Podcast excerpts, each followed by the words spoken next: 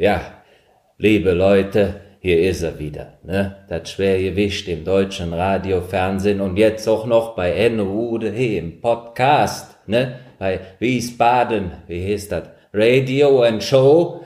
Ich bin nicht euer Kalli, schon mal ein halbes Hähnchen, dann sag ich euch hier aber piff paff, wer der erste Gast ist. Es ist nämlich einer aus Funk und Fernsehen, habt ihr vielleicht alle schon mal gesehen, im besten Fall auch gehört. Es ist es ist einer, der macht seit fünf Jahren, Jungs, macht der Sportstudio rauf und runter im ZDF, ansonsten im MDR ist noch dabei. Hey, im Osten, dann hätte er noch so Wissenssendungen, alles tippitoppi. Und in Wiesbaden hat er auch schon viel gemacht, weil er wohnt hier. Und jetzt ist er hier bei Enno Ude. Bei Wiesbaden Radio and Show mit Enno Ude, Ude, Ude, Ude, Ude. Wiesbaden Radio and Show. Family and Friends. Und da ist er. Vor mir sitzt in seinen eigenen vier Wänden Sven Voss. Richtig. Hallo Sven. Ja, danke Enno für den wunderbaren Auftritt hier, dass du den Kalli noch akquiriert Ja, hast. lieber, und er ist nicht der Einzige, der heute bei uns dabei ist, weil wir haben einige Überraschungen für die Hörer der Wiesbaden Radio Show draußen vorbereitet. Aber weil du als Moderationsfuchs, lieber Sven, ja sicherlich dir überlegt hast, wie kommt der Ude denn gerade bei mir ins Gespräch rein? Ja. Mache ich gar nicht lange rum. Ich lese dir ein Zitat vor und du sagst mir, wer hat das wann, wo, zu wem gesagt. Es geht jetzt los. Schwarz-Weiß Düren war dein Verein früher. Wieso Torwart? Also ganz früher hieß es immer, die Dicken ins Tor. Herrlicher Dialog. Äh, Das war mit Toni Schumacher. Nein. Doch. Wo? Ja, das war hier ähm, in der Britta Arena. Da haben wir doch zusammen eine wunderbare Veranstaltung gemacht. Alle, wie sie da waren, waren schon mal bei uns. Der Kali, Toni Schumacher, großes Torwart-Idol, jetzt seiner Verantwortung beim FC Köln. Ja, dann haben wir zusammen getroffen. War sehr schön. Und da, aber ich weiß gar nicht mehr, haben wir uns darüber unterhalten, wo er angefangen hat und was er gemacht hat und dass seine Mutter ihm gesagt hat, äh, lern was Anständiges und er ist zum Fußball gegangen, auch noch ins Tor. Ja. Ja. Und warum er Toni genannt wurde und nicht, und nicht Harald, das hat er auch erzählt. Ja, wegen dem anderen Harald. Aber ähm, ich würde das Ganze mal zurückstellen, weil wir müssen die Leute erstmal abholen. Wir möchten ja den Mensch Sven Voss kennenlernen und ein bisschen in die Jugend auch des Sven Voss eintauchen. Und deshalb meine Frage an dich als allererstes. Kannst du dich noch an eine Geschichte erinnern, als du circa 16 bis 19 warst, in deiner Abiturzeit, in deiner Heimatstadt Down?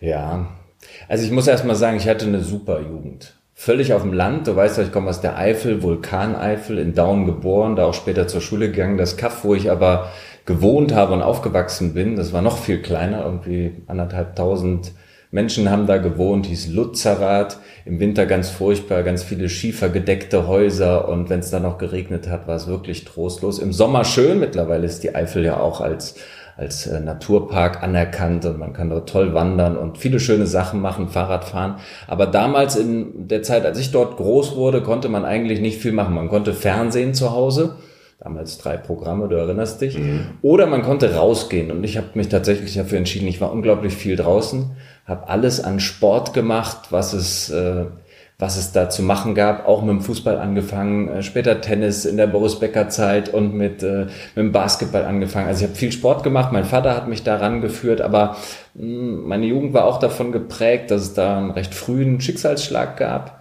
Mein Vater ist gestorben, da war ich äh, 16 bei einem Unfall, bei einem Flugzeugabsturz und das war was, was irgendwie unsere ganze Familie gesprengt hat in, der Form, dass man plötzlich überlegt hat, ja, wie geht's eigentlich weiter? Ich war dann als 16-Jähriger plötzlich schon so groß in der Verantwortung. Jeder legt dir die Hand auf die Schulter und sagt so, du bist jetzt der Chef im Haus. Meine Schwester ist drei Jahre jünger als ich und ähm, deswegen muss ich sagen, wenn ich an meine Jugend zurückdenke, ist es tatsächlich auch immer dieser Break zwischen äh, wohlbehüteter Kindheit, alles schön und dann plötzlich äh, von einem Tag auf den anderen so zum Erwachsenen werden, weil ähm, das war dann einfach schon sehr einschneidend und hat mich bis heute geprägt. Ähm, aber das ist das, woran ich so, so denke. Deswegen, es klingt jetzt so traurig, äh, es ist alles gut, aber ähm, tatsächlich ist es so, dass mich immer noch, naja, wenn ich an diese Jugend denke, ist das tatsächlich so ein einschneidendes Erlebnis. Wie war denn oder was war denn dein erstes Konzert, wo du damals so mit 16, 17, 18 warst? In ja. Down. Ja, Enno, du musst dir vorstellen, in der Eifel ist ja nicht viel. Also mit Konzerten, da, ähm, also U2 kam damals nicht in die Eifel, um dort zu spielen. Aber Rock am Ring ist mhm. natürlich in der Nähe. Und ich weiß noch, ähm, wir waren eigentlich jedes Jahr auf Rock am Ring. Damals war das auch noch alles ein bisschen freier und noch nicht so organisiert mit Zeltplätzen von A1 bis C sonst was sondern da konnte man einfach hingehen. Wir hatten nicht, manchmal nicht mal ein Zelt dabei und äh, dicke Sachen eingepackt und dann einfach rein irgendwo durch eine Lücke im Zaun und haben uns äh, ja von Peter Gabriel über Aerosmith äh, bis hin zu Rage Against the Machine alles angeguckt und ähm, das war immer klasse, weil das war so, in unserer Eifel passierte eigentlich nicht viel, aber dann kamen plötzlich diese Headliner dorthin und es war äh, drei Tage Woodstock äh, auf dem Nürburgring und das war, das war richtig geil. Und äh, mein bestes Erlebnis, witzigerweise, habe ich da schon unbekannterweise meine Frau getroffen, die war nämlich auf demselben Rock am Ring und in dem Jahr ähm, waren wir gemeinsam dort, ohne uns zu kennen. Ähm, da war Rage Against the Machine, die haben da gespielt. Es hat geregnet, wie immer. Im Hintergrund von diesen Hügeln rutschten Menschen runter aus Spaß und äh, fielen unten quasi übereinander und diese Masse bewegte sich hin und her. Die waren alle am Pogen und das war, war der Hammer. Abgefahren. Und da warst du so 16, 17, 18? Ja, also in der Zeit zwischen, ich hatte ältere Kumpels, die haben mich da mitgeschleift, äh, so zwischen 14 und 18 waren wir eigentlich immer dort. Ja. Mhm. Und dann hast du, habe ich gelesen in der Bio, dann hast du Zivildienst gemacht beim Roten Kreuz als Rettungssanitäter. Mhm. Das ja. ist eine Parallele zu mir, habe ich mich witzigerweise auch gemacht. Du auch, ja? Bist du auch mit Blaulicht dann immer zu McDonald's und hast du getan, jetzt jetzt einen großen Einsatz? ist das noch juristisch relevant? Nee, wir haben uns auch da am Riemen gerissen. Das war, Natürlich. war auch so, dass wir uns da Mühe gegeben haben und in der Gegend um, um Adenau und Nürburgring kannst du dir vorstellen, dass im Sommer auch echt die Hölle los war, wenn die ganzen Motorradfahrer sich dort überschätzt haben und muss ich sagen, das war eine sehr lehrreiche Zeit, ähm, aber auch eine, wo du das Gefühl hattest, du ähm, tust was Gutes, mhm. weil du hilfst Menschen in der Not. Hast ja auch gerade um Weihnachten rum äh, ganz viele ältere Menschen, die dann quasi von ihren Familien abgeschoben wurden. Die müssten doch mal ins Krankenhaus äh, zwischen dem 24. und äh, 28. Dezember ähm, da hast du auch wirklich ein Gefühl dafür bekommen, äh, wie, wie schwierig das auch manchmal sein kann. Du hast einen Einblick bekommen in die Familien, weil du die Patienten ja dann oft zu Hause abgeholt hast, äh, wenn sie irgendwie schlecht Luft bekamen. War eine gute Zeit. Aber ähm, das stimmt, mit äh, zu McDonalds sind wir schon auch ein paar Mal gefahren, ja. Aber ohne Sondersignal. Ohne Sondersignal. Und dann hast du ja studiert. Und wenn man sieht, was du studiert hast, nämlich äh, Politik und Pädagogik, mhm. da war meine Frage immer, so wollte der Sven eigentlich äh, Berufsschullehrer werden? Und hättest du Weil ich schon Schülersprecher war mit vorher. mit Schülersprecher oder, oder hättest du mit deiner, mit deiner Stimmimitationsgabe vielleicht einfach andere Lehrer vor der Klasse nachgemacht? Das habe ich eben noch vergessen. Im Prinzip war es schon auch so, dass ich mitunter der Pausenclown war. Ich habe irgendwann gemerkt, ich kann es mir ein bisschen leisten. So mit der Schule, das funktioniert ganz gut. Und dann war ich schon einer, der auch ein bisschen getestet hat, wie kommt das so an in der Klasse, wenn man auch mal irgendeinen Quatsch macht und äh, diverse Personen so nachmacht. So mit Dialekten, das fiel mir immer ganz leicht. Ne? In der Eifel war ja alles mit Dat und Wat. Das ist ja ein bisschen in Richtung Kölsch.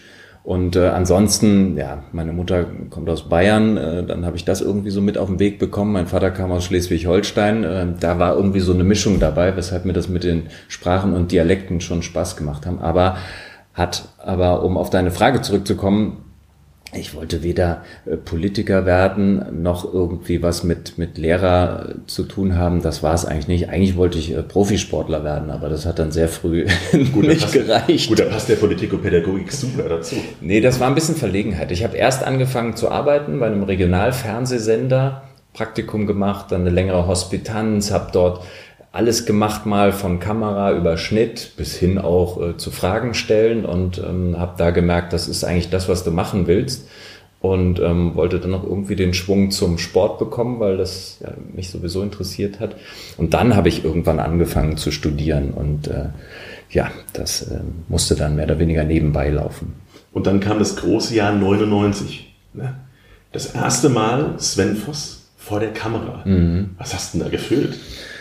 Ja, gefühlt gar nicht so. Ich weiß nicht. Ich wusste damals auch nicht, ob das wirklich das ist, was ich kann. Also ich war damals äh, im Hochdeutsch noch nicht so fit. durch diese verschiedenen Einschläge, die ich da idiommäßig äh, mitbekommen hatte. Äh, bei mir war das D und T war irgendwie schwierig auszusprechen oder es war eigentlich alles platt und dat und wat. Das war schon eher kompliziert, deswegen war ich mir nicht so sicher, ob das reichen würde für irgendwas Überregionales. Aber weiß, das, weiß das der Jens Weißflur? Können wir den mal äh, gerade dazu holen? Können wir mal anrufen, ja. ja. Wollen wir mal anrufen? Ich guck mal, ich habe die Nummer. Mit Jens habe ich ja jahrelang zusammengearbeitet beim ZDF fürs ja. Skispringen. Er spricht auch Hochdeutsch oder ist es eher? Nee, nee, gar nicht. Nee. Okay, dann Der ist ja Erzgebirgler und ähm, ja, du ruf mal an. Mann an hörst Frage dir mal, ob, ob, er das Gefühl hat, dass du irgendwie Hochdeutsch gesprochen hast in der Zeit. Ich wähle mal seine Nummer. Wähl mal seine Nummer. Da ist er. Ich habe ein Amt. Hm, naja. Ja, Aparthotel, Weißflug. Guten Tag. Jens, hier ist der Sven. Hi, Jens. Und der Enno natürlich, von Wiesbaden Radio und Show. Du bist jetzt live im Podcast sozusagen. Ja, das äh, macht mir gar nichts aus. Ich habe ja allerdings viel zu tun. So viel Zeit habe ich nicht. Macht nichts, Jens. Alles okay. Enno, Enno wollte dich was fragen. Jens, ganz kurz. Wir haben hier gerade die kleine Debatte, ob der Sven während seiner Zeit ja. seines ersten Auftritts ja. eher Hochdeutsch gesprochen hat oder ob du ihn überhaupt verstanden hast, weil er noch so viel von seinem Eifeler Platt drin hatte. Ich will es mal so sagen. Also der Erfolg von uns äh, beiden lag darin, dass wir uns überhaupt nicht verstanden haben. Das stimmt allerdings, Jan. Sie haben sich bis heute nicht verstanden. Ich verstehe immer noch nicht. Nee, wir haben ja Untertitel hier auch in den Show Notes. Wir blenden in den Show Notes ein, was er eben gesagt ja, hat. also ich muss jetzt auch langsam äh, weitermachen. Okay. Ja. Äh, dann Jens, ganz lieben Dank für die kurze Schalte. Mhm. Ja, wir Jens sagen dir, egal wo du bist, im Hotel Apart habe ich gerade gehört. Ja, ja, in Oberwiesenthal hat Jens ja ein schönes Hotel, habe okay. ich ihn auch mal besucht. Ähm, kann man mal hinfahren. Und okay, das hat er jetzt aber wahrscheinlich an der Rezeption zu tun. Ist schon raus. Ja. Okay. Sven, jetzt haben wir ja gehört. der Jens. Der Jens. Also wie geil, dass der einfach dran geht bei dir. Ja. Obwohl, und erzähl mal weiter, dann hast du vor der Kamera gestanden, wusstest nicht genau, ob das dein Ding ist, aber dann war es ja wohl irgendwie doch dein Ding. Ja, also die, wenn mir damals einer gesagt hätte, irgendwann stehst du mit Jens Weißflug fürs ZDF vor der Kamera oder irgendwann stehst du im aktuellen Sportstudio, dann hätte ich natürlich einen Vogel gezeigt. Das war für mich als jemand, der selbst Sport gemacht hat, der Sport im Fernsehen schaut, einfach sehr, sehr weit weg. Aber den Wunsch hatte ich, irgendwas mit Fernsehen zu machen. Das gefiel mir ganz gut. Und dann habe ich, wie gesagt, bei einem kleinen Regionalfernsehsender so erste Gehversuche gehabt, stand dann daher auch schon mal äh, als Reporter vor der Kamera und irgendwann hm, gab es dann hm, Job, den man in Köln machen konnte. Zum ersten Mal richtig große Stadt, WDR. Ähm, 1 Live war das damals. Da, die haben eine Sendung gemacht für Radio und Fernsehen. Die gab es tragischerweise nur etwa ein halbes Jahr. Aber in der Zeit konnte ich halt ja richtig mit, mit Anspruch ein paar Sachen machen. Ähm, da waren dann Redakteure, die einem gesagt haben, äh, so nicht und besser so und nimm mal das Thema und geh mal raus und mach da was zu. Ähm, und das hat irgendwie vernünftig geklappt und dann kam ich über ein Casting äh, zum ZDF, genauer gesagt zu Logo, das sind die Kindernachrichten vom ZDF. Witzigerweise, meine Kinder gucken das heute und damals habe ich da angefangen. Und äh, das war 99 und da war ich dann als rasender Reporter unterwegs und äh, habe Geschichten entdeckt, habe Interviews gemacht und habe teilweise längere Reportagen gemacht. Ähm, in New York, nach dem 11. September, nach dem Tsunami haben wir eine Geschichte in Sri Lanka gemacht. Also ich habe dieses Reporterhandwerk dann im Prinzip äh, by doing gelernt, mhm. aber von, von Leuten, die sich damit auskennen. Und das war, war eine irre Zeit. Aber gefühlt, weil du das eben gefragt hast, habe ich dabei jetzt nicht so viel. Ich habe einfach immer gemacht. Ich habe das Gefühl, ich bin da gerade zur, zur richtigen Zeit ähm, aber habe mir nicht viele Gedanken gemacht. Einfach so der nächste Job kam und äh, dann habe ich das gemacht und vielleicht war das nicht so gut, also machst du es beim nächsten Mal besser. Mhm.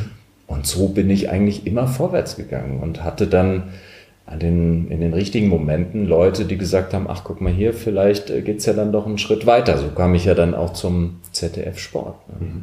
Und dann kam immer die Tour de France, mhm. ne? dann kam irgendwann Olympia, mhm. dann kam irgendwann WM, EM, also Fußball-WM, Fußball. Ja. Und dann kam irgendwann der Anruf für das aktuelle Sportstudio. Mhm. Wie muss man sich das vorstellen? Da war ich gerade im Urlaub, weiß ich noch.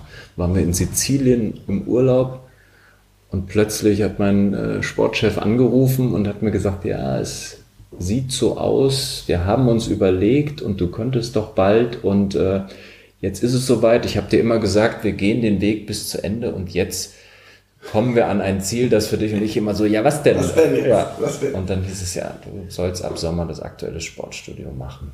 Da habe ich auch erst an einen Witz gedacht, ne? aber eigentlich ist er nicht dazu da, um Witze zu machen, sondern er hat dann wirklich betont, und das stimmt auch, er hat mir immer wieder im Laufe der Jahre gesagt, du, das soll dein Ziel sein und irgendwann gibt es vielleicht die Möglichkeit, eine Garantie nicht, aber die Möglichkeit, dass du dort Moderator im aktuellen Sportstudio bist. Und ich höre das und habe natürlich alle so vor mir gesehen, den Kürten, den Kerner, den Jauch, all die, die das schon mal gemacht haben. Und äh, dachte, Mann, jetzt bricht für dich eine neue Zeit an. Und ähm, das war es tatsächlich auch. Also dieser Abschnitt ähm, Sportreporter, ja, und dann aber äh, aktuelles Sportstudio, das waren schon, das war schon ein großer Einschnitt im positiven Sinne. Wiesbaden. Reklame. Reklame. Und nun mal was in eigener Sache. Solch ein Podcast macht tierisch Spaß. Aber solch ein Podcast lebt eben auch nicht von Luft und Liebe alleine. Es braucht Unternehmen oder Menschen hinter den Unternehmen, die an solch neuartige und innovative Formate wie beispielsweise das eines Podcasts glauben und es von Anfang an unterstützen. Solch ein Unternehmen ist das Autohaus Marnet. Mit dem Autohaus Marnet habe ich beispielsweise schon bei Wiesbaden 1 die Clubmeile auf der Wilhelmstraße gestemmt, die Gipfeltreffen Partys, und das waren einige, mit zwölf DJs im Marktgewölbe unter den Blumen gerockt und, ja, die Abschiedstränen liegen mir noch nah, die große Closing Party von ebenfalls Wiesbaden 1 im Spital 2013, also vor drei Jahren, gefeiert. Lange Rede, kurzer Sinn. Das Team um das Autohaus Marnet war immer parat, wenn es Wiesbadenern helfen konnte, etwas Innovatives und Neues zu kreieren und mit Menschen wie mit mir auch mal Neuland zu betreten. Mit diesem Podcast macht es das Autohaus einmal mehr. Und deshalb meine Botschaft zum Ende dieser Reklame an euch, unterstützt die Unterstützer. Also, wenn ihr nach einem neuen geilen Auto schaut, sei es ein VW, ein Audi oder ein Seat oder was auch immer, checkt einfach vorher die Seite www.marenet.de oder geht einfach in eine der vielen Filialen in und um Wiesbaden. Weitere Infos findet ihr übrigens in den Show Notes. Aber jetzt geht's weiter im Programm. Viel Spaß! Wiesbaden. Reklame. Reklame. Hinter den Kulissen vom aktuellen Sportstudio gibt es ja sicherlich unendlich viele Geschichten, die so passieren, die der Otto Normalverbraucher draußen nicht mitbekommt. Erzähl uns doch mal ein, zwei Stories, was du da alles so erlebt hast. Was ja viele nicht glauben, ist, dass es tatsächlich richtig Arbeit ist. Also so ein äh, Sportstudio beginnt ja eigentlich schon die Woche vorher, wenn es dann um die Gästeakquise geht, wenn es um die Themen geht und so weiter. Das muss ja alles auch aufgestellt werden, diese anderthalb Stunden. Und äh, der Samstag ist im Prinzip auch schon ein echt anstrengender Tag. Für alle Beteiligten, für den Moderator ist das Problem, dass man sich äh, vor der Bundesliga-Konferenz trifft, irgendwann um, um halb zwei, dass die eigentliche Sendung dann aber erst um 11 Uhr abends losgeht. Und äh, da irgendwie den Tag sich so einzuteilen, dass man abends auch noch Power hat, um, um diese anderthalb Stunden einigermaßen vernünftig durchzubringen, das ist schon, bezeichne ich schon als, als Arbeit. Ne? Was dann nachher im Fernsehen zu sehen ist, das soll ja alles relativ leicht daherkommen, äh, damit man den Zuschauer da abends auch nicht quält oder langweilt. Oder die sagen, was ist denn das für ein Vogel? Insofern steht man da unter einem Druck, das auch gut zu machen. Und äh, diese Arbeit nehme ich dann auch schon sehr ernst. Ich habe dann auch tagsüber meinen, meinen genauen Rhythmus. Äh, Meine Familie ist dann auch erstmal ähm, aus dem Haus, damit ich mich hier noch zurückziehen kann. Dann geht's ins Studio und dann ähm, kommen irgendwann die Gäste und dann muss die Sendung so weit stehen, dass man dann alles äh, parat hat, um das äh, toll zu machen. Und ähm, das gelingt uns ja, ich sag mal so, in, in sieben von zehn Fällen klappt es ja auch eigentlich ganz gut. So an Geschichten, wenn du jetzt da wissen willst, es passiert halt oft viel hinter den Kulissen äh, und vor allem auch nach der Sendung, ne, dass man sich dann wieder trifft, äh, wenn man die Sendung hinter sich gebracht hat mit den Gästen, egal ob das Sammer, Hönes oder, oder Beckenbauer ist. Äh, man sieht sich danach oft noch auf ein kleines Getränk und da kommen schon auch viele Sachen raus, die, die man jetzt in der Sendung so, so nicht hat. Ist manchmal schade. Manchmal denke ich, das sollte man dem Zuschauer auch zeigen. Aber klar, das sind dann auch oft persönliche Sachen und man lernt aber die Gäste auch ein bisschen kennen. Das ist ganz, ganz schön. Und wann stehen die Gäste fest? Ähm, das ist ja eine Redaktionsarbeit, die sich damit oft schon monatelang befasst. Also es gibt so Vereine, die jetzt auch äh, ihren Champions League Terminkalender haben, wo sie nicht immer sagen, ja, dann freue ich mich, wenn ich Samstag noch ins Sportstudio komme. Ähm, also Bayern und Dortmund muss man recht früh anfragen und mit denen so Lücken finden, wo man sagt, naja, in der Woche könnte doch Julian Weigel mal kommen oder in der Woche hätte doch vielleicht Thomas Müller mal Zeit, weil natürlich wollen wir auch die entscheidenden Spieler der, der Bundesliga und in der Champions League äh, auch dem Zuschauer zeigen, ist nicht so einfach heutzutage. Aber insofern geht da die Akquise schon recht früh los. Es kommt vor, dass wir einen Gast dabei erst am Freitag haben und ähm, dann ist die Vorbereitungszeit dementsprechend kürzer. Mhm. Und hast du da den Jan Döling kennengelernt, unseren gemeinsamen Freund, oder vorher schon? Nee, vorher schon. Das war, als ich in die Sportredaktion kam, Ende 2005. Man hat ja montags immer eine große Runde, wo dann alle zusammensitzen, die ganzen Urgesteine und auch die, die sonst hinter den Kulissen arbeiten. Da sind wir dann in der Sportrunde montags so, ich schätze mal, ja, wenn alle da sind, so um die 70 Leute. Und äh, da saß auch unser Freund Jan. Und ähm, ja, wir haben uns von Anfang an gut verstanden und er ist auch jetzt immer noch nicht nur ein prima Kollege, sondern auch immer ein guter Ratgeber. Einer, der sehr schnell trennen kann, ist das gut oder schlecht, ist das wichtig oder unwichtig und äh, solche Leute brauchen wir ja. Darüber wir uns auch kennengelernt damals. Mhm. Weißt du da, wann das war? Und ja, witzigerweise, war? als Jan mir sagte, äh, Enno Ude würde sich gerne mal mit dir treffen, ja. habe ich dann gedacht, Ude, Ude, den Namen kennst du doch irgendwo her und habe ihn dann äh, gegoogelt und kam aber auf deinen Onkel. Ja und dachte dann so, boah, was ein Querverweis. Enno Ude, das ist doch der, der macht doch diese riesen Galas für den DFB, bei Welt- und Europameisterschaften, alles, der macht alles. Der und will sich mit mir treffen. Unglaublich. Und wer kam dann? Und dann kam Enno Ude, aber sein Neffe, ja.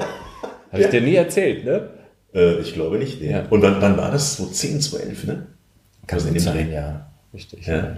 Gut, wir haben uns ja dann, liebe Radio- und Showhörer da draußen, wir haben uns ja dann lieben gelernt, der Sven Voss und ich, und wir haben ganz, ganz viele gemeinsame Dinge zusammen gemacht. Unter anderem haben wir 2013 für den SVW in Wiesbaden äh, die Kampagne gestaltet, wir gemeinsam und haben dafür unter anderem den Treppentalk gemacht. Ja, stimmt. Aber auch wir bei uns. Wir hatten eben schon mal kurz darüber gesprochen. Das war das Format, wo wir in der Brita Arena oben im VIP-Bereich wirklich bekannte Persönlichkeiten aus Funk und Fernsehen, Rainer Kallmund, Joy Kelly, Toni Schumacher, ja. Lothar Matthäus mhm. eingeladen haben und haben mit ihnen einen kurzweiligen Talk gemacht. Mhm. Sven hat das moderiert, die Band Glow hat gespielt. Das hätte ich jetzt auch als erstes gesagt. Unglaublich mhm. gut. Und wir hatten natürlich viele, viele gut gelaunte Gäste im Auditorium mhm. und tolle Menschen auf dem Podium. Und wir hören gerade mal in ein Lied rein, was wir gemeinsam alle angestimmt haben mit Toni Schumacher. Für ah, euch da draußen. Schön. Hier kommt's. Ich brauche einen Ton. Du musst das sehen.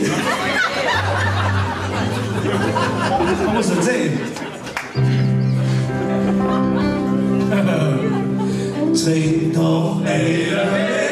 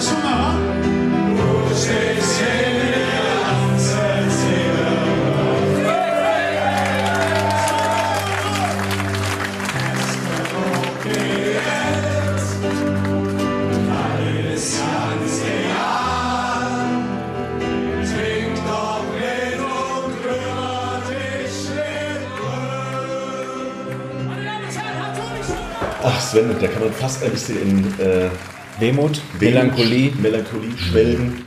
Was waren das für coole Abende, oder? Es waren wirklich tolle Abende. Mhm. Irgendwie auch besonders schön immer, wenn die Rheinländer da waren, oder? Das stimmt, aber ich kann mich auch daran erinnern, dass zum Beispiel der Lothar Matthäus da war. Mhm. Jetzt kein Rheinländer, aber für den haben wir uns vorher überlegt, wir setzen ihm in die erste Reihe lauter Mädels, die aussehen wie seine Lolita. Mhm. Ne? Und haben dann im letzten Vor 20 Jahren. Vor 20 Jahren. Und haben dann gedacht, wenn er dann bei dir sitzt und muss dir Fragen beantworten und die kommen nach und nach wie am Faden aufgespannt Mhm. dort rein und setzen dich dahin, der ist doch nicht mehr, der ist doch nicht mehr einzufangen. Aber was zu was, Enno? Wir haben uns ja echt überlegt, wie wird Lothar Matthäus sein, ne? Äh, Weltfußballer und äh, jemand, den man überall kennt, von dem jeder ein Bild hat. Im Endeffekt, glaube ich, hätte er auch darüber Witze gemacht und hätte es mitgespielt. Der war ja so selbstironisch an dem Abend, als wir ihn getroffen haben. Der hat so viel mit uns gelacht, mit uns über ihn selbst gelacht und auch alleine über sich selbst gelacht. Das hat mir super gefallen. Seitdem habe ich auch ein anderes Bild von, von Lothar Matthäus und wir treffen uns ja auch ab und zu mal, wenn er bei einem Topspiel ist für Sky und ich bin da fürs ZDF und dann äh, trifft man sich und dann unterhält er sich tatsächlich auch gerne noch über diesen Abend. Er sagt dann, ja, das war super, ja, alles klar. Und dann haben wir irgendwann ja Kalli da gehabt. Mhm. Ne? Wir haben die eben am Telefon gehört. Und Kalli hat ja tatsächlich in der Sendung Joey Kelly angerufen Ja, und hat ihn einfach mal so für die Sendung darauf Ja, eingeladen. er hat ihm auf die Mailbox gesprochen, ne? Das, das stimmt. Das war, das ist halt typisch Kalli, ne? Auch einer, der uns oder auch mir persönlich ans Herz gewachsen ist Ja. dort, ne? Das war ja Stand-up-Comedy vom. Feinsten. Ich glaube, ich hatte einen Redeanteil von 0,1 Prozent. Den Rest hätte Kalli alles alleine gemacht. können, ja. Ja, was aber schön war, ähm, weil du eben sagst, er hat den, den Kelly angerufen, richtig. Die bemerkenswerteste Szene, die mich auch ein bisschen irritiert hat, fand aber vorher statt. Ähm, Wir haben ja da zwei große Sessel hingestellt. Wir haben uns natürlich auch überlegt, wie können wir den Kalli da irgendwie hinsetzen und platzieren. Also organisatorisch für uns nicht einfach. Das kann ich mir dazu Riesen sagen. Herausforderung. Und dann hatte der Sponsor, der hatte, um uns einen Gefallen zu tun, denkt er, ach, legt er uns noch was hin, so Pfefferminzbonbons, die waren in so einer kleinen Dose versteckt, so einer Blechdose, ne? Die, mini klein. Und die hatte so auf die beiden Sessel gelegt.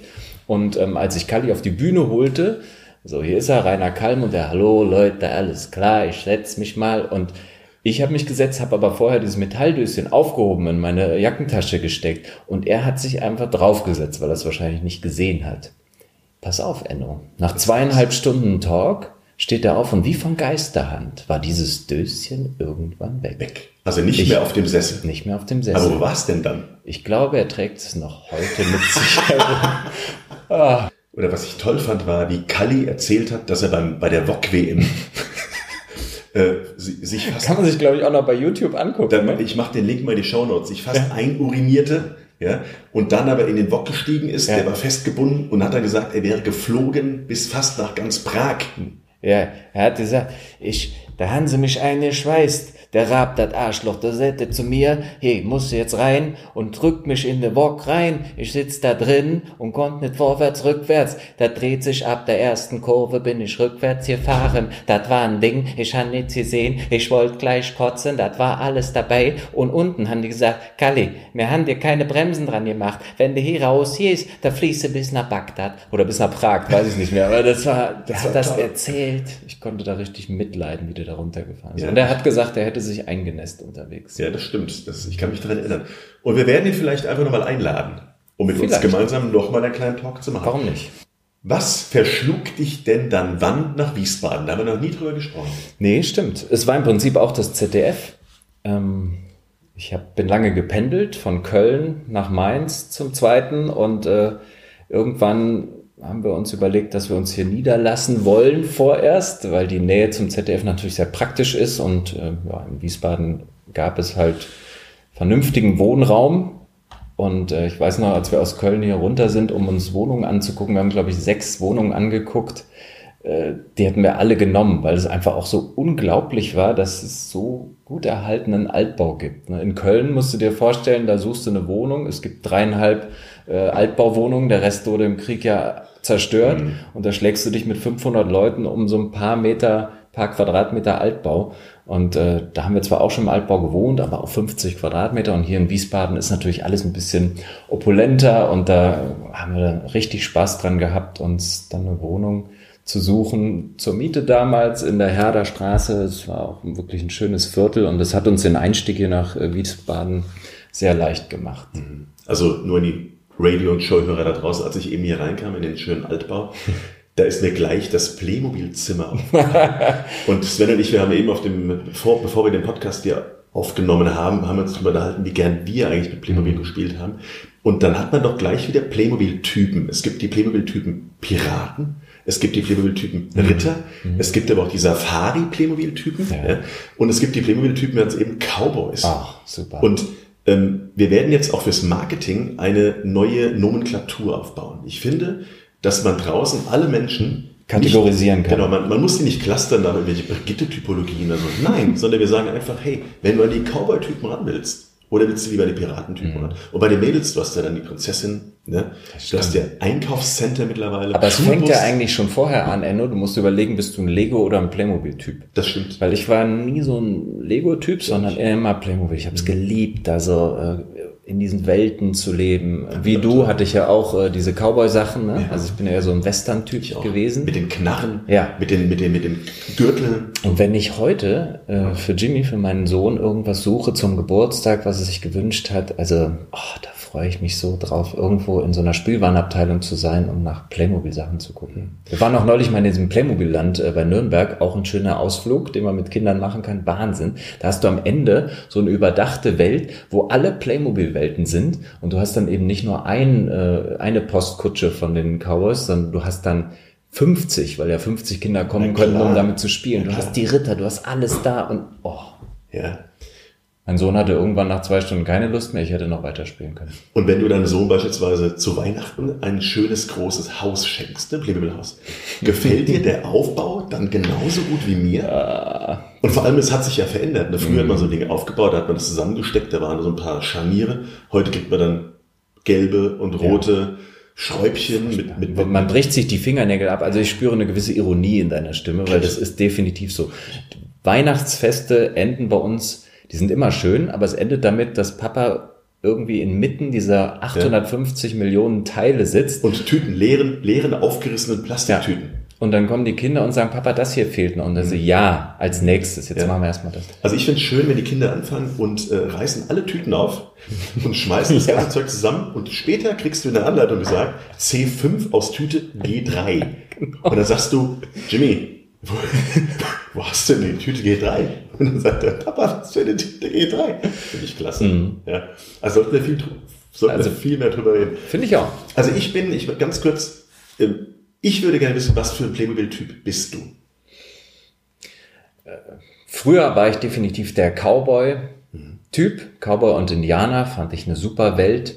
Ähm, damals gab es ja auch noch nicht so viele. Ne? Ich hatte irgendwann dann auch mal, nachdem ich die Westernstadt rauf und runter gespielt hatte mit Eisenbahn und Bipapo, äh, hatte ich irgendwann auch mal so einen Fischkutter. Piratenschiff habe ich nie bekommen, wie du ja auch nicht. Ne? Ähm, das war auch ganz cool. Den habe ich aber mal bei uns im Teich fahren lassen. Da ist er umgekippt und ach, da war der ganze Dreck da War das der drin. Fischkutter oder war das das Polizeiboot? Nee, der Fischkutter. Mit, mit auch so einem, mit so einem Motor, den du hinten so. Ja, richtig. Ja. Und dann musstest du hinten das auch schräg stellen, Genau. ähm, damit er dann auch immer im Kreis fuhr. Hat ja. super funktioniert. Ja. Bei mir auch. Bis zu dem Moment, wo der abgesoffen ist. Ja.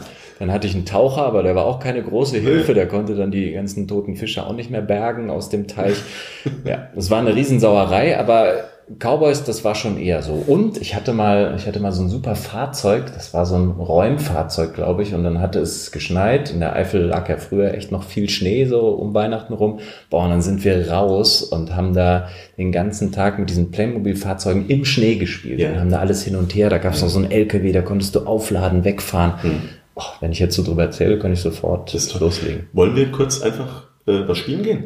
Ja, lass uns doch kurz, ja, Gut, da wünscht du dir ein Lied. Irgendwas Cowboys Cooles? oder Ja, ja, oder wünscht der Cowboy und Indianer und wir, wir blenden das Lied an und gehen eine Runde Ja, spielen. ja vielleicht, äh, Lied hätte ich eine Idee. Ich war diese Woche hier beim äh, New Model Army Konzert im, im Schlachthof. Also 51st Set könnten wir Okay, spielen. hauen wir jetzt rein, wir gehen spielen, bis gleich. Bis gleich.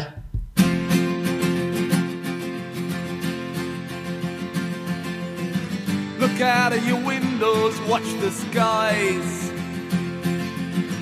Read all the instructions with bright blue eyes. We're WASPs, yeah, proud American sons. We know how to clean our teeth and how to strip down a gun, cause we're the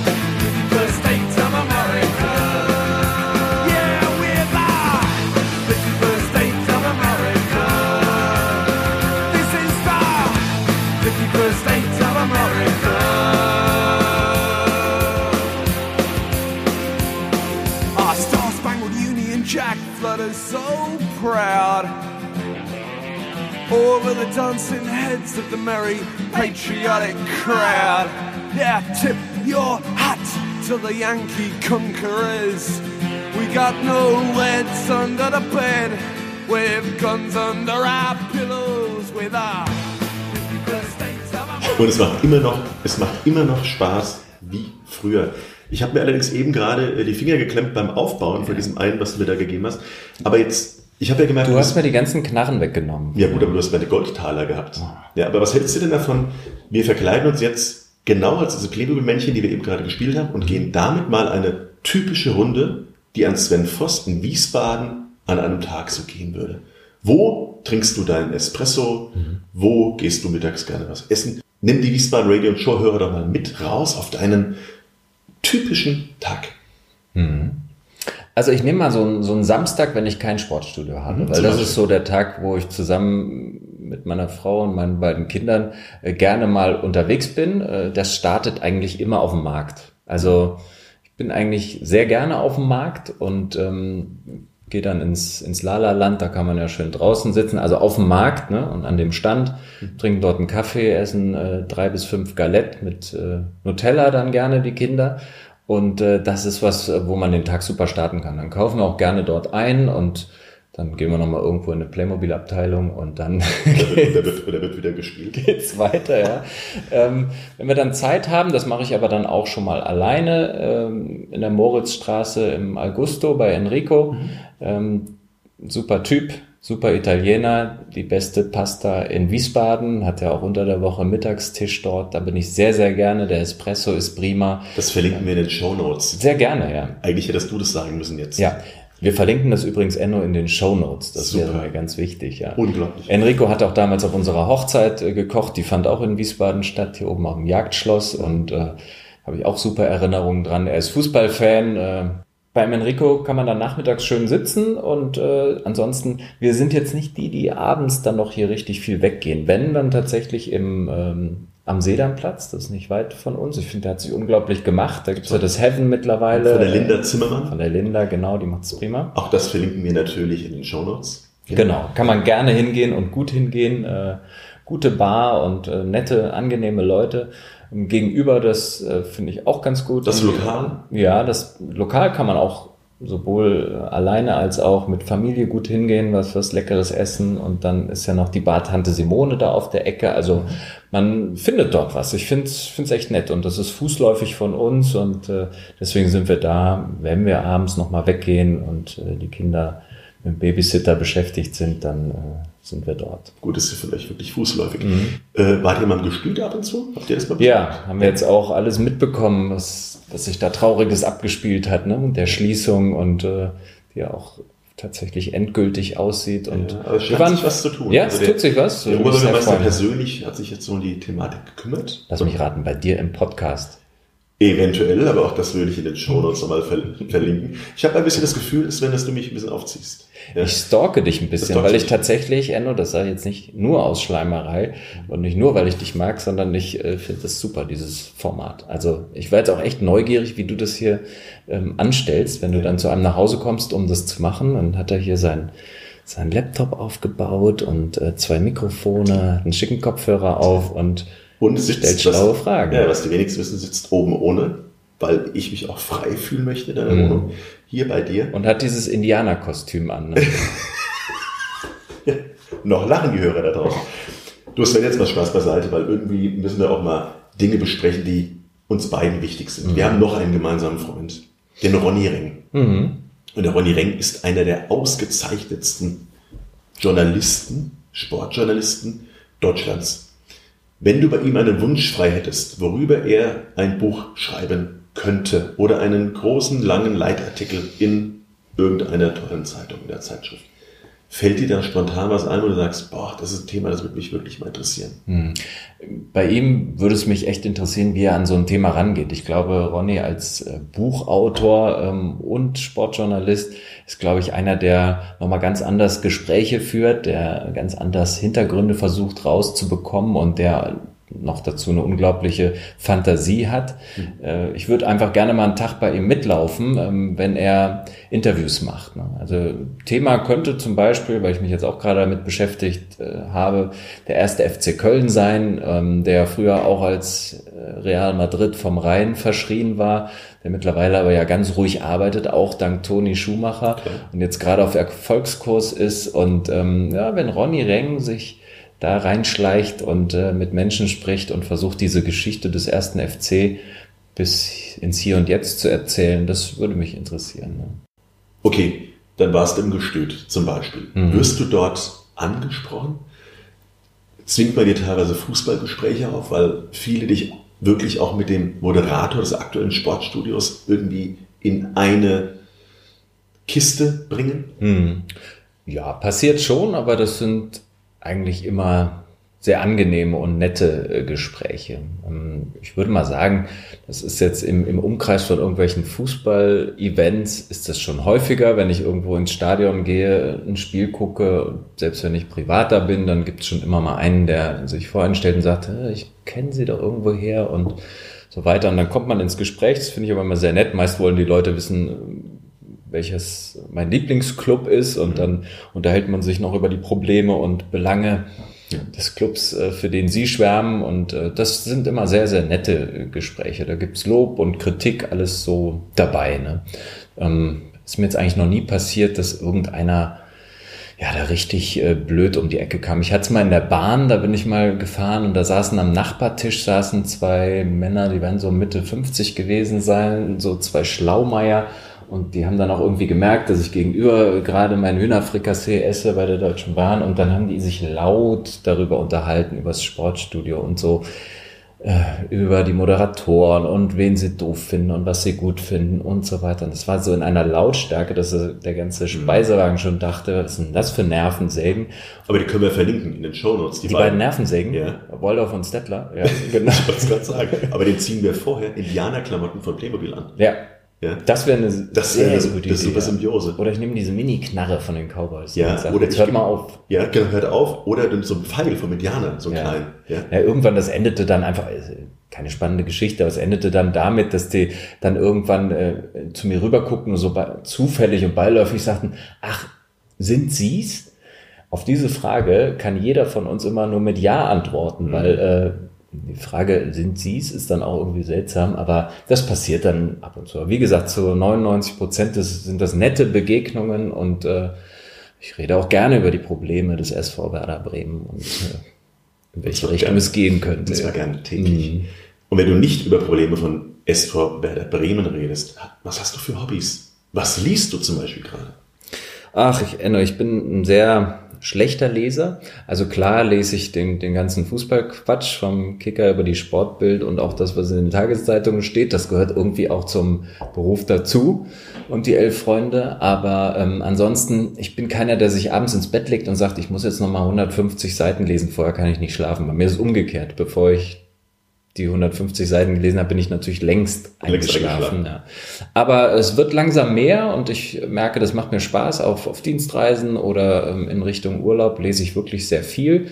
Und ähm, das Gute ist, ich kann bei Büchern, selbst wenn ich drei Wochen nichts gelesen habe von dem Buch, keine einzige Seite, lese ich wieder und dafür habe ich ein gutes Gedächtnis und äh, sage dann zu meiner Frau, so, jetzt bin ich wieder drin mhm. in diesem Buch. Und äh, das klappt ganz gut. Ich lese gerade von Stephen King, Der Anschlag. Oh, den habe ich auch zu Hause. Der ist aber ganz schön dick. Richtig, da habe ich mir viel vorgenommen, hat, äh, ich glaube, 1062 Seiten. Ja unglaublich spannende Geschichte, nur kurz umrissen, jemand, der aus der heutigen Zeit als Zeitreisender äh, ins Ende der 60er Jahre in Amerika eintaucht und quasi den Auftrag hat, das Kennedy-Attentat zu verhindern. Unglaublich präzise und äh, schön beschrieben. Ich mag diese Madman-Zeit eh so rund ums ja, 50er, 60er Jahre finde ich super und das ist sehr, sehr, sehr, sehr spannend und da bleibe ich auch dran. Wird jetzt auch verfilmt, nee, wurde verfilmt und äh, die Serie gibt's auf DVD und ähm, habe ich mir jetzt bestellt, um mich auch unter Druck zu setzen, dass ich das Buch endlich zu Ende lese. Ne? Und da können wir wieder kategorisieren, weil wir haben ja bei Playmobil auch kategorisiert. Äh, also erstens, wollen wir Playmobil vorschlagen, dass es vielleicht eine 50er, 60er Jahre Welt gibt mit, oh, mit Mad Men? Seitenscheitel, Anzüge. Oder? Mhm. Das wäre doch toll. Aber das war eigentlich gar nicht die Aussage, die ich treffen wollte. Die Aussage war, es gibt ja Menschen, die lesen vom Schlafengehen und die wissen am nächsten Tag noch alles. Mhm. Und es gibt die anderen Menschen, die lesen vom Schlafengehen und die müssen am nächsten Tag die letzten zwei, drei Seiten, die sie gelesen haben, das abends deprimierend. Äh, In welche Kategorie? Ich meine, das ist jetzt letztendlich auch eine Frage, die die Welt draußen auch braucht. Ja? Lasst uns Kinder da draußen, lasst uns bitte die Menschen einteilen in die, die am nächsten Morgen nochmal zwei, drei Seiten lesen müssen, weil sie die nicht mehr wissen, und die, die bis zum letzten Buchstaben alles behalten haben. Ich bin Kategorie 3. Ich wach morgens auf und denke, Mensch, du wolltest doch gestern Abend noch wissen, wie es weitergeht und ein bisschen weiter lesen und ich habe das Buch gar nicht angefasst. Ach so. Ja. Also drei Kategorien. Aber ich habe ein gutes Gedächtnis, Enno. Ich kann mir vieles merken. Außer äh, Telefonnummern. Jetzt ist ja auch so, dass du dir Telefonnummern nicht mehr merkst, weil man die ja sowieso irgendwo hat. Ja. Aber die von ganz früher Die weißt du. aus äh, der Eifel, die habe ich immer noch Weißt im du? Kopf. Also mein Freund Alexander Beck hatte früher die 80 11 67 zum Beispiel. Und äh, ich würde zum Beispiel irgendwas verlosen mit dir am Platz im aktuellen Sportstudio, wenn irgendeiner diese Nummer jetzt wählt und mir in die Kommentare schreibt, wer da dran geht. Oder? Wiederhol's doch bitte nochmal. Die 80 11 67. Oder wir haben uns Telefonnummern gemerkt früher. Das ist irgendeine Schmuddel-Hotline, Von der, das von, der, merke ich von schon. der Pizzeria in Wiesbaden, die war 30 24 12. Und die haben wir jetzt so gemerkt, fast Silvester, aber Weihnachten. Oh, 30 24 12. Also fand ich stark. Bist du auch so ein Eselsbrückenmensch? Total. Ja, ich auch. Also ich auch meine ganzen Passwörter und, äh, und irgendwelche Kennzahlen und so weiter, das merke ich mir alles immer mit tollen Eselsbrücken. Ja. Nimm jetzt zum Beispiel mal irgendwie eine Eselsbrücke, die nicht versaut wäre. Also weil wir müssen ja, wir sind ja jetzt zwar Nee, ich meine jetzt einfach nur auch so, so Zahlenkombinationen. Ne? Äh, Ich habe irgendwo habe ich glaube ich eins äh, 3122. Dann merke ich mir mal 3 plus 1 ist genauso viel wie 2 plus 2. Mhm. Meine Frau würde mich jetzt auslachen, weil sie sagt, was ist denn das für eine dämliche Eselsbrücke? Dann Ja. kann ich mir doch gleich die vier Ziffern merken. Ja, Aber ähm, so in die Richtung äh, geht das auf jeden Fall. Wann hörst du Podcasts? Weil wir haben uns unterhalten darüber, als äh, ich diesen Podcast hier gestartet habe, da hast du gesagt, Enno, Podcast, ich höre so viel Podcasts. Man kann ja auch Sprachen wunderbar lernen, Konversation lernen mit, mit Podcasts. Ne? Ich habe einen, einer fällt mir ein, ähm, aus New York. Ich bin ein großer Amerika-Fan und äh, auch New York-Fan. Und da gibt's einen Podcast, der heißt The Bowery Boys. Und da unterhalten sich zwei Typen über die Stadt. Äh, anderthalb Stunden, glaube ich, pro Folge. Und die haben immer irgendein Thema, der Brand in New York, äh, 1845, schieß mich tot.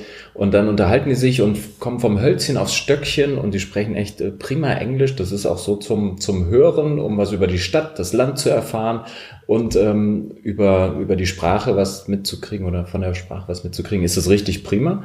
Und das höre ich regelmäßig. Manchmal ist es auch totlangweilig, dann äh, mache ich es aus. Das ist ja auch das Tolle, dass man dann irgendwie sagen kann, nee, interessiert mich nicht, nehme ich den nächsten oder höre mir den von vor zwei Wochen nochmal an. Ne? Und ähm, das äh, Podcast finde ich eine prima Sache. Ist hier gar nicht so verbreitet, ne? Nee, ich bin irgendwie der Einzige, der das hier macht. Aber, deshalb ist ja schön, du kannst dir meine häufiger hören. Aber wenn du meine nicht hörst und du sagst, du hast keine Lust auf andere Podcasts, was ich verstehen kann, weil ich meine, die Qualität musst du natürlich erstmal rüberbringen. Ja.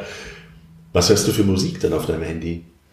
Es gibt ja viele, auch ganz kurz dazu, wir sind ja bei Kategorisierung und ich werde diesen Podcast auch in der Überrubrik Kategorisierungen mit Sven Voss bringen. Playmobil haben wir gehabt, die Lesenummer nachts, wer kann sich was behalten, Ja. was nicht. Steve Jobs hat gesagt, glaube ich zumindest, dass es von ihm war, zeig mir das iPod oder den iPod eines Menschen und ich sag dir, wie er tickt. Wie tickt ein Sven Voss auf seinem mittlerweile nicht mehr iPod, sondern iPhone? Was ist denn da drauf? Beatles oder Stones? Ähm, ehrlich gesagt, keins von beiden so richtig. Da muss ich dich jetzt enttäuschen. Aber wenn du jetzt gefragt hättest, ist ja auch so eine Kategorisierung, äh, Ärzte oder tote Hosen. Du wirst lachen. Habe ich hier stehen. Ich zeige es dir. Das ist kein Witz. Ich glaub's dir auch. Da. Ja, Ärzte oder tote Hosen, dann wäre ganz klar Ärzte. Also ich bin damals zu meiner Schulzeit mit den Ärzten Ich aufgewachsen. Ich bin da relativ flexibel, klingt jetzt immer so lasch, wenn man das sagt, was, was Musik anbetrifft. Aber ich nehme viel auf und höre viel. Wenn ich in Köln bin zum Beispiel, äh, freue ich mich total, wenn irgendwo ein Karnevalslied äh, läuft. Ne? Dann bin ich auch direkt textsicher. Ähm, alles andere ist auch so, dass das, was einem mal so in die Wiege äh, gelegt wurde, ich habe ich glaube, so die erst, den ersten Musikkontakt, der, der bestand dann ähm, mit U2, glaube ich. Und äh, da bin ich morgens im Bus gefahren und äh, meine Mitschülerin Bettina Pötz hat mir immer Können wir die YouTube-Platten ausgeliehen. Nee, die kann man nicht verlinken. Also nee. Ich weiß nicht, ob Bettina Pötz äh, 2.0 ist. Wir haben auch keinen Kontakt, aber ähm, das weiß ich noch. Sie drückte mir irgendwie das, das, äh, die Platte in die Hand. Ich glaube, das war U2 Boy oder Rattle and Hum oder sonst was. Und diese Platte, ah, die habe ich geliebt. Und Ja. daraus ist der Musikgeschmack schon ein bisschen entstanden. Wie gesagt, ich war dann auf dem New Model Army Konzert letzte Woche und so alter, ehrlicher äh, Punkrock äh, finde ich auch super. Ich kann aber auch mit, mit äh, Jamiroquai was anfangen. Toll. Also es geht so, auch so eher melodische Sachen, höre ich auch gerne. Wir waren Coldplay-Konzert äh, letztes Jahr vor zwei Jahren. Wir haben die Foo Fighters äh, im Stadion gesehen, neben, in der Köln Arena. Also es geht da so ein bisschen in die Richtung. So Rock finde ich schon gut. Ähm, höre aber auch gerne Hip-Hop. Ähm, mit meinen Kindern zum Beispiel gerade die neue Platte von den Beginnern, die Comeback-Platte, großartig, großartig. zum Mitsingen. Ach, das erste Lied mit diesem. Uh, Ja, absolut Ahnma, ne? Hat Was ist los, Digga, Ahnma? Ah, super. Ja. Übrigens hat die mir wiederum dein Freund Florian Rentsch weggenommen. Ja? Er sagte, Enno, was hast du da für eine Platte? Ja. Und dann sage ich, die neue Beginner, nehme ich mit, sagt er einfach zu mir. Ich will ihn jetzt nicht zu häufig erwähnen, aber ganz kurz noch dazu. Mir sagt er, ich soll dir die Frage stellen, er wäre, ich bin 74er Baujahr, er ist 75, du 76. Mhm. Wo war unsere Einladung zu deinem 40. ja, Ja, weißt du, wo ich den verbracht habe? Auf einem Campingplatz. Hier ganz nicht. in der Nähe. im Wispertal. Im Wispertal, genau. Camping Wisperpark. Großartiger Campingplatz. Ähm, ich habe vorher eigentlich nicht so viel mit Camping am Hut gehabt, aber meine Frau hat mir zum 40. Geburtstag ein äh, Vier-Mann-Zelt geschenkt und hat aber darauf bestanden, dass wir das als Familie nutzen. Also nicht auch Frauen, also. Nee, ja, auch keine Männer mit Kumpels weg, so. das eher nicht, sondern äh, ja, dann hat sie ganz liebevoll diesen Campingplatz gesucht hier in der Nähe. Das ist ja da irgendwo an der Wisper logischerweise, von Wiesbaden Innenstadt 20, 25 Minuten. Und dann sind wir dort hingefahren und dann habe ich dort meinen 40. Geburtstag verbracht. Wir haben den ganzen Tag gegrillt, wir haben erstmal dreieinhalb Stunden das Zelt aufgebaut und dann äh, war das so schön, wir vier und mehr brauchten wir nicht und äh, ich bekam keine Geburtstagsanrufe, weil dort äh, kaum Handyempfang ist. Wir haben einfach nur den ganzen Tag dort gelebt. Am nächsten Tag hat meine Tochter Schule. Das heißt, äh, meine Frau hat dann morgens irgendwie um 6 Uhr sie hier in den, in den Waschraum da geführt und dann haben sie sich die Zähne geputzt und dann hat sie die in die Schule gebracht. Mit kaltem mein Sohn und ich sind dann gemütlich aufgestanden, haben erstmal Feuer gemacht Super. und äh, ah, seitdem bin ich Camper. Enno. Und was baust du lieber auf? Ein Campingzelt? Ja? Oder ein Playmobil-Zelt? Nee, definitiv lieber ein Campingzelt. Ja. Ja, kann man ja auch drin schlafen. Das wird bei diesen Playmobil-Sachen echt kompliziert. Aber ähm, nee, bei Playmobil-Sachen, da, ah, da breche ich mir Fingernägel ab, da tun mir die Finger weh. Aber wenn man einmal verstanden hat, wie diese neuen Zelte funktionieren und man baut die auf, das ist super. Wenn ein Sven Voss in den Urlaub fährt und nicht campt, wohin fährt er da mit seiner Family? Und wo gibt es einen Ort, den du unheimlich gerne mal den anderen draußen empfehlen würdest? Ähm, Im Winter Skifahren. Äh, Wir fahren, glaube ich, seit 150 Jahren immer zur Waltraut ins Zillertal am Fügenberg. Und äh, da haben wir jetzt so einen kleinen Bauernhof und da sind wir immer mit unterschiedlichen Konstellationen. Mal kommen die Freunde mit, mal die. Mittlerweile ist es so, dass wir, glaube ich, mit zehn Erwachsenen und, und acht Kindern zuletzt dort waren. Ist immer herrlich, richtig schön. Das ist unser Winterurlaub, da müssen wir hin. Im Sommer waren wir in Portugal, auch da, wo Florian Rentsch gerne ist. Äh, Wir waren unten an der Algarve in Sagres. Sehr, sehr schön. Aber am liebsten bin ich tatsächlich in den USA. Da? mag das tatsächlich. Wir haben einmal im Wohnmobil die äh, Westküste gemacht und waren jetzt zuletzt an der Ostküste von Orlando, Florida, dann hochgefahren bis nach New York. In New Jersey haben wir das Wohnmobil wieder abgegeben und haben dann noch drei Tage in Brooklyn gewohnt und haben mit den Kindern die Stadt erkundet. Amerika, jetzt unabhängig von diesem schwachsinnigen Wahlkampf dort zwischen Pest und oder Cholera, äh, finde ich das einfach großartig als Urlaubsland. Ne? Also vielleicht auch ein bisschen von dem, was du eben angedeutet hast. Äh, ich bin dort nicht der, der Typ aus dem Fernsehen. Ähm, ich kann die Arbeit dort äh, hinter mir lassen. Ich muss dort nicht äh, alle Fußballmeldungen schon morgens um 10 gelesen haben, um auf der Höhe zu sein, sondern ich kann dort Urlaub machen. Das ist alles, ähm, alles weit, weit weg und äh, für dreieinhalb Wochen mal richtig ausklinken kann ich dort extrem gut. Ich bin finde dieses Wohnmobilfahren super, vielleicht auch, weil man immer was zu tun hat, wenn man den nächsten Park anfährt oder wenn man versucht, von irgendeinem so Starbucks-Parkplatz wieder auszuparken mit so einem 10-Meter-Teil. Ähm, schon schön. Landschaftlich, äh, wettertechnisch, äh, unglaublich viele Facetten. Und auch die Menschen ändern sich von, wenn man man fährt ja durch irre viele Bundesstaaten. Wenn man Florida ist, äh, fährt dann South Carolina, North Carolina, Georgia hat man da und äh, Maryland, alles bis hoch nach New York. Äh, die Menschen sind tatsächlich anders. Und wenn man so ein bisschen Kultur hat in Amerika, dann ist es ja tatsächlich auch wirklich an der Ostküste mit den ganzen ehemaligen Siedlungsgebieten dort und die auch viel mitgebracht haben. Also mir gefällt es wirklich sehr gut dort, ja. Hast du einen speziellen Ort, den wir verlinken können, wo wir sagen können, fahrt dahin, wenn ihr an der Ostküste seid? Ja, es sind auch schon wieder mehrere, aber Savannah zum Beispiel, äh, ich weiß gar nicht, South oder North Carolina, bin mir nicht sicher, in der Nähe von Charleston. Äh, klasse Ort, da spielt ja ein Großteil des Filmes äh, Forrest Gump. Da gibt's also auch diese Parkbank, wo man sich draufsetzen kann, wo er seine Schachtel Pralinen aufgemacht hat. Das fand dort statt. Das ist ein wunderbarer Ort. Das ist so Südstaaten-Flair, viele alte viktorianische Häuser und tolle Restaurants und Kneipen. Ähm, ja, die Strände dort in der Gegend, da braucht man gar nicht drüber zu reden. Es ist einfach großartig und es ist ein, ein Stück Amerika, aber ein Stück gutes Amerika, finde ich. Sven, ich könnte das Gespräch mit dir stundenlang weiterführen. Wir führen noch ein bisschen weiter, aber ich brauche ein paar Quick and Dirty Fragen, Au. die ich beantworte. Und Quick and Dirty, weißt du bei mir, die sind wirklich Quick and Dirty. Muss ich mir noch ein bisschen Wasser einschenken. Mach mich bitte mal. Das ist wahrscheinlich tote Hosen oder Ärzte. Ich würde mir in der Zeit kurz meine Schuhe anziehen, denn ich habe gemerkt, ja, Zieh doch ich, bitte den Pullover auch wieder an. ich friere von, von unten. Ja, und, was die wenigsten natürlich wissen, ich bin ja gar nicht oben ohne. Nein, im Gegenteil. Ich habe ein Pullover. Indianerkostüm. So, hier kommen deine persönlichen Fragen. Da habe ich ein bisschen Angst vor. Berlin mit dem Flugzeug oder mit der Bahn? Flugzeug. Playboy oder Penthouse? Fix und Foxy. CD oder Streaming?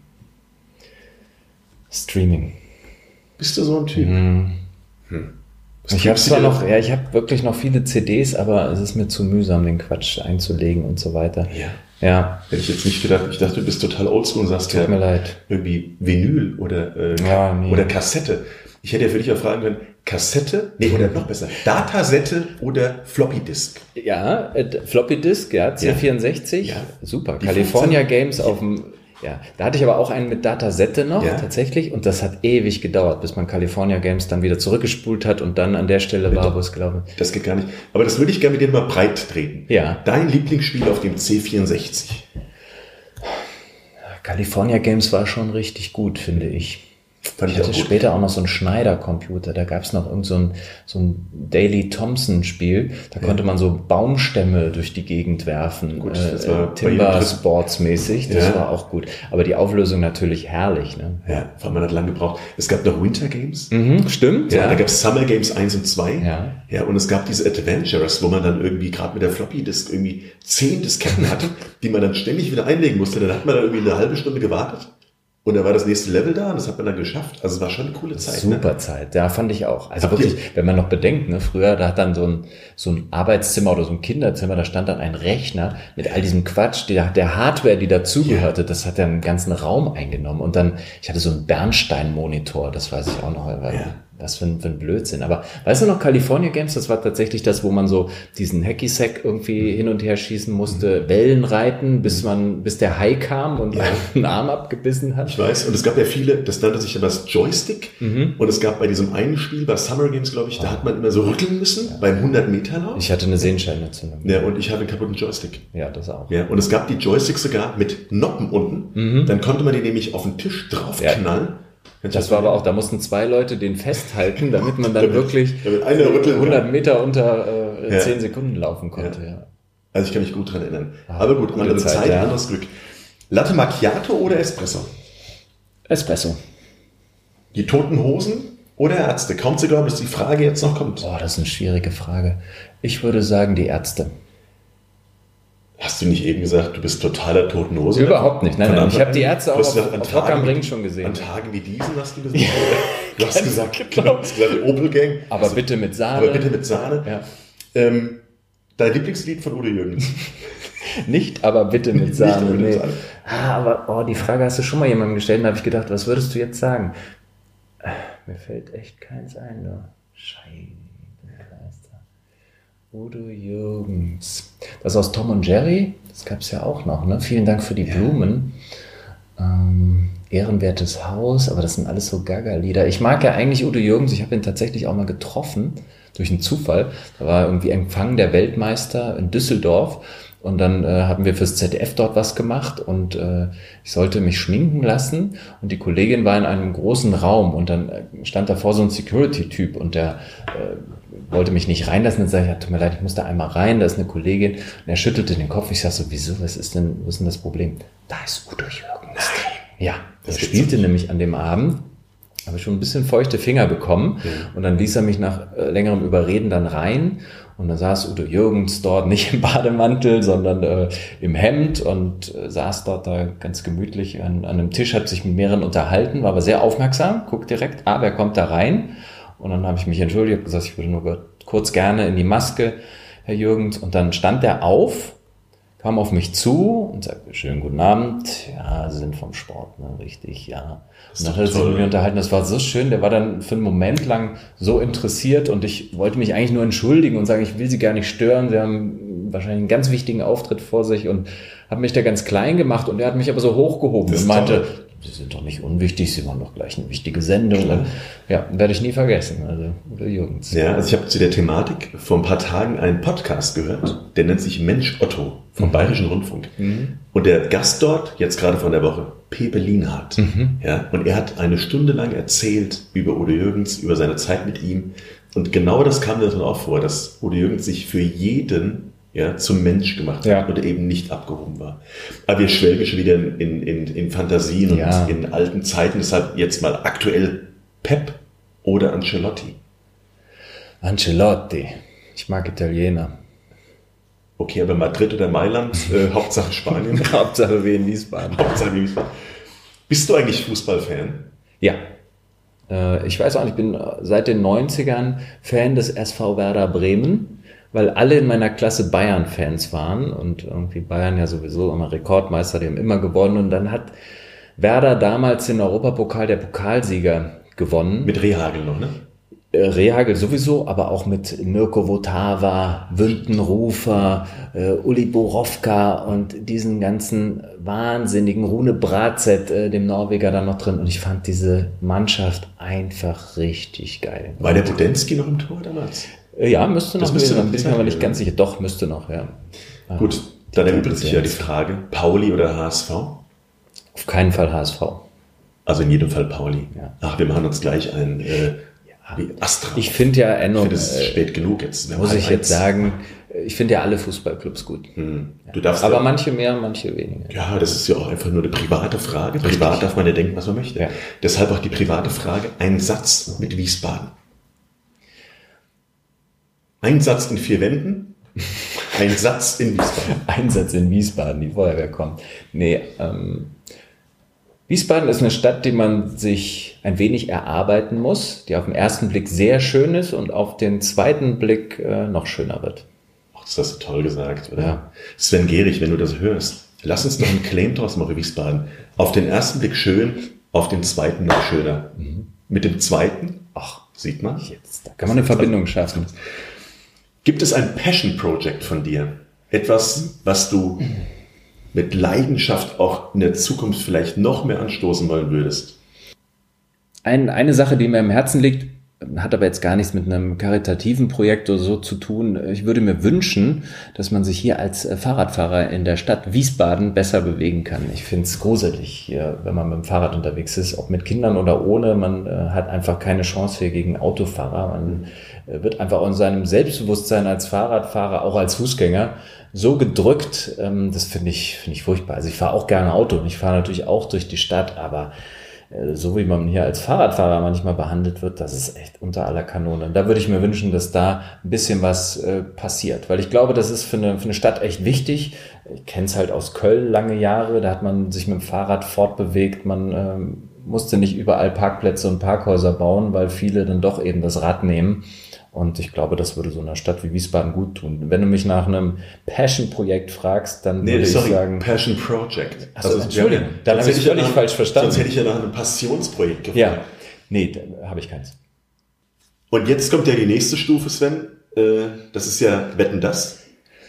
Ähm, Jan Böhmermann und du würdet das gemeinsam auf die Beine stellen. Du machst die Moderation, er macht einen Sidekick. Ist da was Wahres dran? Ich kann jetzt hier bei dir bei Wiesbaden Radio and Show mit Enno Ude, kann ich sagen, da ist nichts dran. Aber witzigerweise, ähm, Jan Böhmermann macht ja gerade Wetten das nochmal, lässt es ja aufleben und es kommt ja diese Woche, glaube ich, auch nochmal. Es war, Und- schon, ja, es war schon einmal, genau. Ja. Ah, genau, es war Einmal. einmal, es gibt nochmal. Und wir haben äh, im Sportstudio letzte Woche äh, eine kleine gefakte Schalte aufgezeichnet, so einen kleinen Spaß gemacht zu äh, Jan Böhmermann. Das heißt, in der Sendung wird er dann irgendwann, keine Ahnung, äh, wahrscheinlich ist er dann gerade nicht auf der Bühne und äh, ich übernehme dann kurz in seiner Sendung und sage, hier ist das aktuelle Sportstudio. Wir haben ja heute ganz viel für Sie, natürlich alles aus der ersten und zweiten Fußball-Bundesliga und darüber hinaus noch viel, viel Sport und äh, jetzt noch viel Spaß mit äh, Jan Böhmermann und Wetten das, ja. Und das habt ihr gebracht? Oder Das war haben wir gemacht, ja. Das müsste Ernst? dann müsste jetzt kommen, ja. Mhm. Wann kommt das? Es sei denn, er hat es rausgeschnitten, weil er ja das ist mir zu blöd. Nee, der Jan Döling hat es vielleicht rausschneiden lassen. Ja, vielleicht. Wer weiß. Sven, Jimmy Fallon. Ja, Ich möchte, würde gern von dir was zu diesem Typen hören. großes Idol, ja. Ja, erzähl mal, wie hat er dich geprägt? Was, was, wie hat er das, wie hat er dich gegriffen? Wie hat er dich Jimmy Fallon, ein amerikanischer oder der amerikanische Late-Night-Talker, finde ich mittlerweile. Ein ungeheures Gespür für Timing, ein großartiges komödiantisches Talent. Der Typ spielt Instrumente, was ich nicht kann. Der Typ äh, kann singen, was ich nicht gut kann. Der Typ kann tanzen. Auch da habe ich leider nicht viel mit ihm gemeinsam, aber ich finde ihn einfach großartig, was der mit seinen Gästen macht und der hat wirklich die großartigsten Gäste dort und wie der mit denen so kleine Sketche spielt oder sich Sachen einfallen lässt. Es gibt dieses großartige Ding, wo er auf die Bühne kommt in so einem Neil Young Outfit, also Jimmy Fallon als Neil Young und spielt Old Man und äh, er spielt das so, oh man, look at my. Und fängt an und in dem Moment äh, kommt Neil Young, der wahre Neil Young, kommt rein im selben Outfit und die beiden spielen nebeneinander, Nein. spielen dieses Ding. Das kann man sich bei YouTube angucken, wurde 800 Millionen Mal äh, geklickt. Das ist einfach wunderbar. Und das sagt so viel aus über ihn, wie, wie er mit den Gästen umgeht, wie die ihn respektieren. Und das ist ein richtig gutes Lied dann in dem Moment auch. Ne? Also wenn der was macht, das ist so ein bisschen wie bei Stefan Raab, da macht er das richtig und voller Leidenschaft und mit 110 Prozent. Und das mag ich an, an Jimmy Fallon. Wo verfolgst du ihn? Über YouTube oder?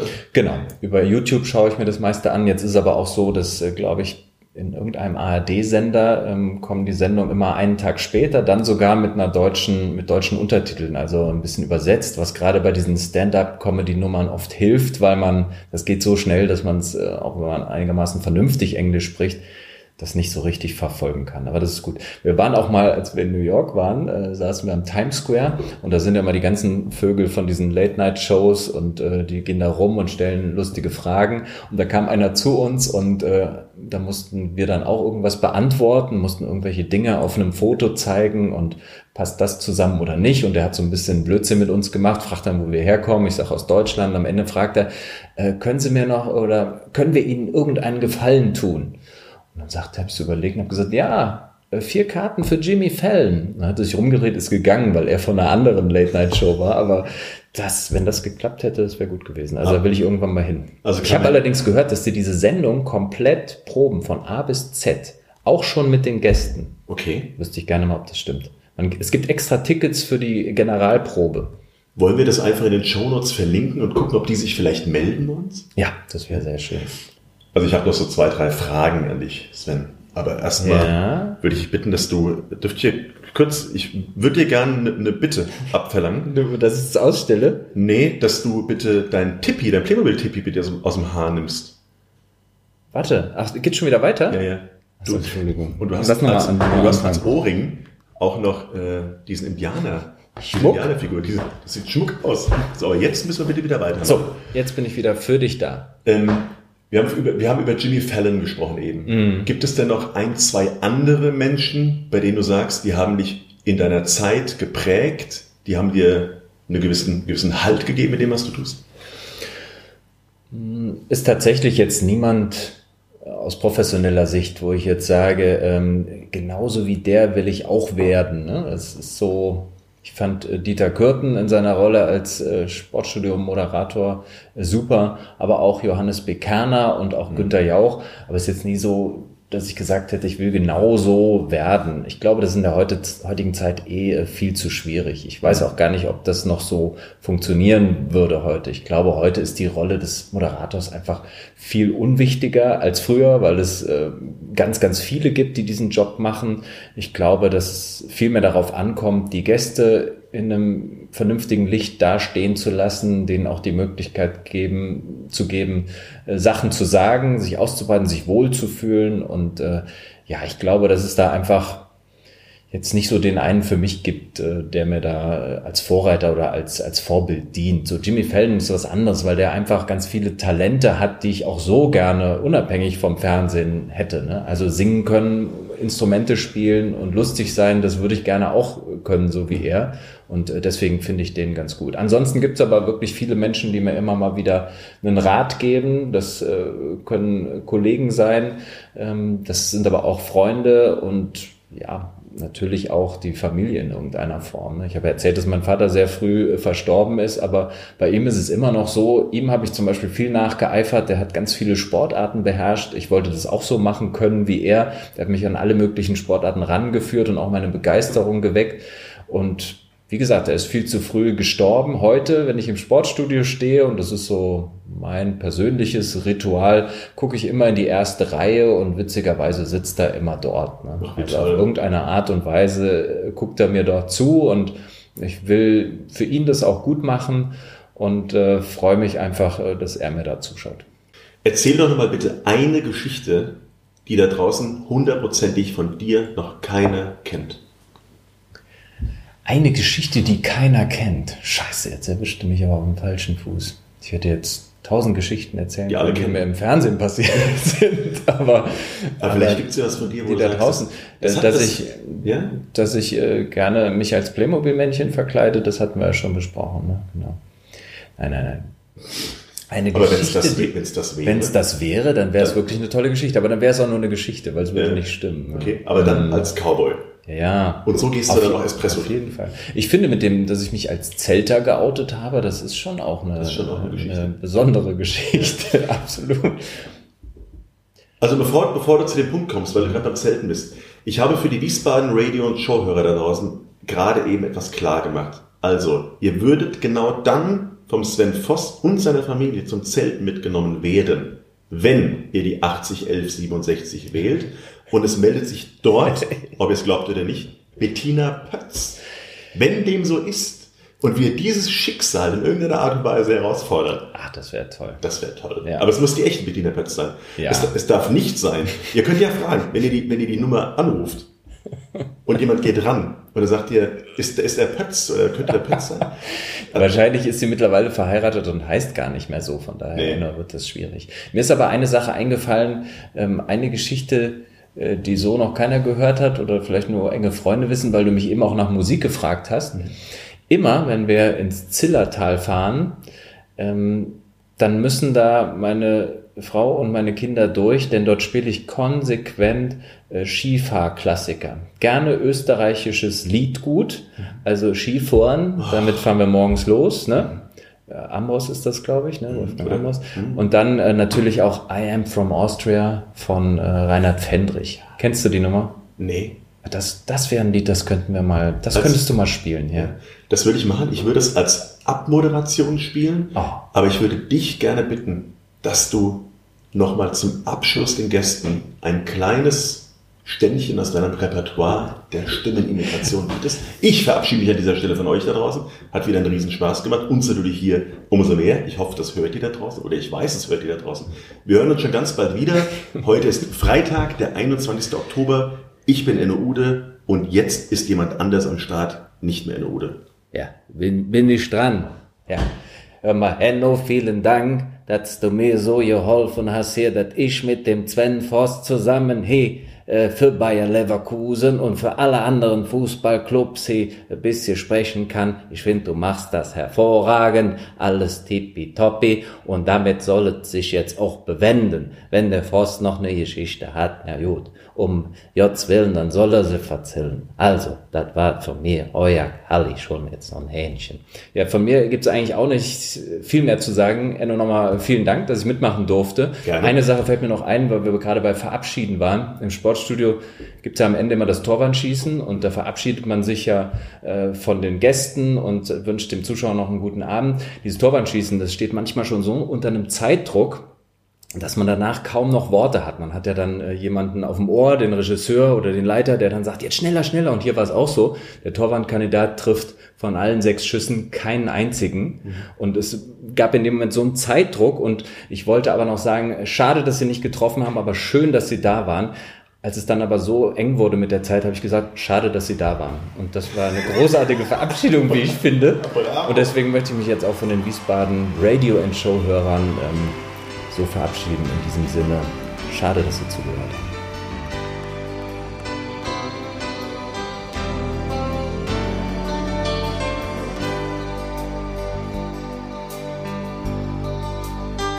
De hohe Zeit ist lang vorüber und da die Hölle was hinter dir von Ruhm und Glanz ist wenig mehr. Sag mal, wer zieht noch den Hut vor dir?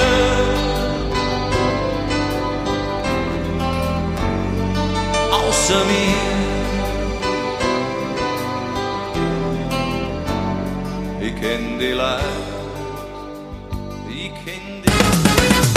Das war Wiesbaden Radio and Show mit Enno Ude. Radio and Show mit Enno Ude.